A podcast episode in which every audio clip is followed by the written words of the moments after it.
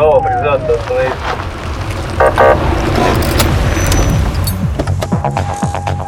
Программа Автошкола.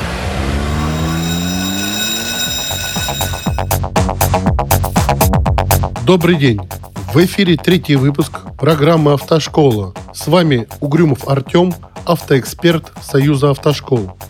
Сегодняшний выпуск посвящен поездке в Европу на автомобиле. Это популярный и довольно бюджетный способ путешествия. Из передачи вы узнаете полезную информацию, которая сбережет ваше время, деньги и сделает поездку более комфортной. Прежде всего, нужно решить, куда вы, собственно, хотите поехать. Возможно, пора осуществить мечту и увидеть Париж или Колизей. Все в ваших руках и в пределах доступности. Проложить маршрут вам помогут бумажные карты «Атласы» и многочисленные интернет-планировщики. Например, Via Michelin, популярнейший Google и менее известные Mappy и Map24. Далее нужно выбрать, как вы будете добираться к желанной цели. Тут два основных варианта. Либо двинуться прямо от дома на своей машине, либо добраться до места другим видом транспорта, а машину взять в аренду по приезду. Советовать тут сложно. Выразимся осторожно. Чем короче поездка и чем меньше участников, тем выгоднее становится самолет плюс прокатная машина по затратам времени и денег. И наоборот, чем больше у вас времени и чем представительный ваш экипаж, тем привлекательность путешествия на собственном автомобиле. Важный ориентир – сколько можно проехать в день. Не вдаваясь в подробности, скажем, что ориентироваться надо летом на среднюю скорость 70-80 км в час при движении по обычным дорогам и 100-110 км в час при поездке по автобанам.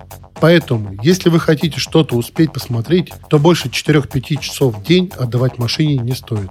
То есть в такой день нельзя закладывать более 250-400 километров пробега.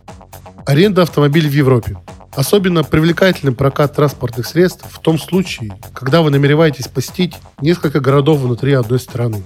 Например, в случае с Италией, чья протяженность с севера на юг очень велика.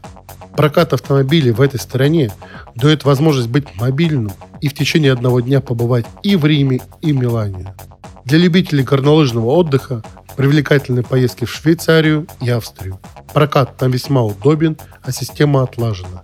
Вы без труда сможете перемещаться по курортам, пробуя различные склоны и получая двойное удовольствие.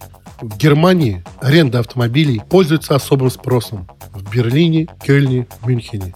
В Австрии наиболее популярный маршрут пролегает через Вену и Зальцбург. Требования к водителю. Еврокар и Sixt – основные компании, представляющие авто в аренду. Условия у них похожи. Территория возможной эксплуатации транспорта обозначается, как правило, в договоре. Чаще всего от водителя требуется минимальный возраст – 21 год и стаж вождения от 24 месяцев. Документы – паспорт и водительское удостоверение. При выезде в Европу или другие страны за рубеж в документах должны быть указаны фамилия, имя, отчество на английском языке. В компании действует система предоплаты аренды наличными, картой или банковским переводом. Обычно в стоимость входит прокат и страховка автомобиля. Также арендаторам вносится обеспечительный платеж, то есть залог, сумма которого определяется маркой выбранного автотранспорта. Какой же автомобиль подойдет для поездки в Европу?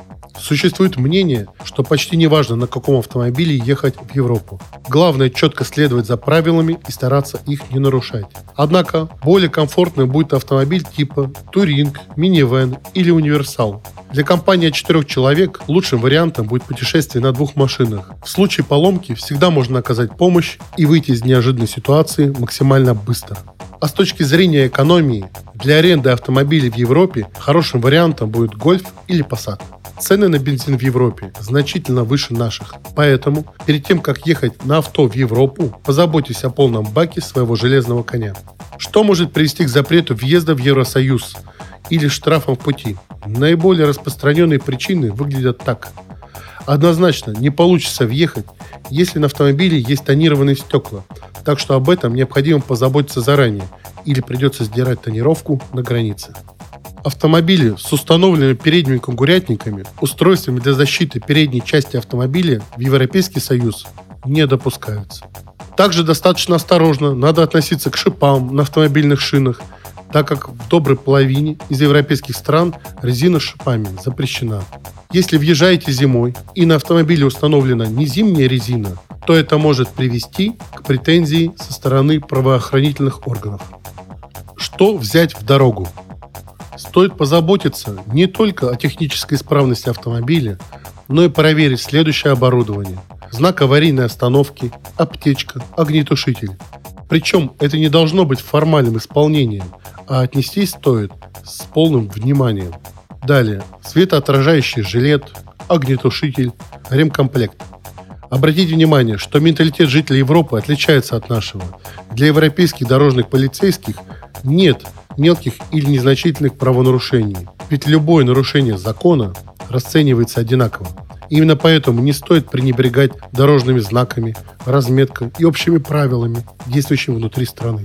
Во-вторых, штрафы за нарушение порядка на дорогах довольно высоки, а их неуплата может привести к включению в черные списки неплательщиков – что станет причиной отказа в визе и допуску на территорию страны. Несколько примеров и правил отечественных автотуристов. Останавливаться, включив аварийный сигнал, можно только в том случае, если машина действительно сломалась, так как полицейские вполне вероятно самостоятельно вызовут эвакуатора. ПДД России и европейских стран практически полностью совпадают – но в нашей стране мы привыкли закрывать глаза на превышение скорости на 5-10 километров. Но в Европе даже самые мелкие правонарушения будут расценены как пренебрежение безопасностью других участников движения. Не забывайте, что разговоры по мобильному телефону во время вождения строго запрещены. Это отвлекает водителя и является причиной многих аварийных ситуаций, которые происходят на дорогах. Удачной поездки. Спасибо за внимание. На этом мы заканчиваем третий выпуск программы «Автошкола». До скорой встречи. Будем рады вашим комментариям и предложениям к новым программам. С вами был Угрюмов Артем, автоэксперт Союза Автошкол.